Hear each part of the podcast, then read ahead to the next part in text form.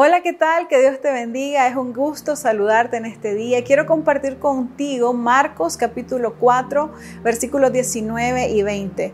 Pero las preocupaciones del mundo y el engaño de las riquezas y los deseos de las demás cosas entran y ahogan la palabra y se vuelve estéril y otros son aquellos en que se sembró la semilla en tierra buena, los cuales oyen la palabra, la aceptan y dan fruto, unos a 30, otros a 60 y otros a ciento por uno.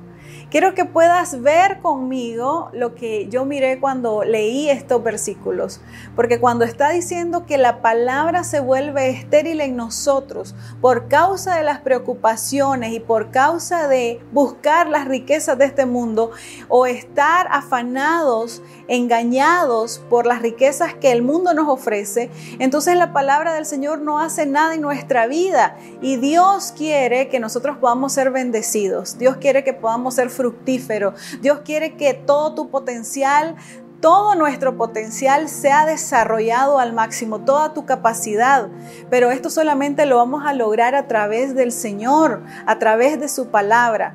Cuando nosotros estamos preocupados, afanados, angustiados por conseguir, por, por lograr cosas, entonces nos alejamos de lo que dice la palabra del Dios.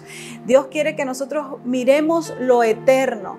Dice su palabra, Primeramente buscad el reino de Dios y su justicia y todo lo demás vendrá por añadidura.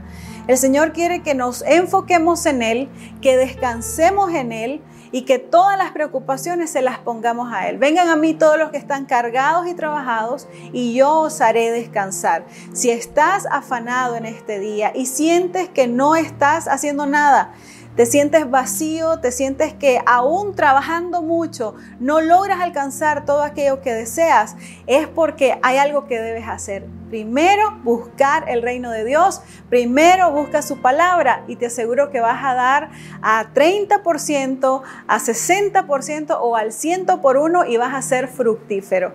Así que en este día te motivo para que puedas abundar en toda la gracia y toda la bendición que Dios tiene para tu vida. Confía en el Señor y Él hará.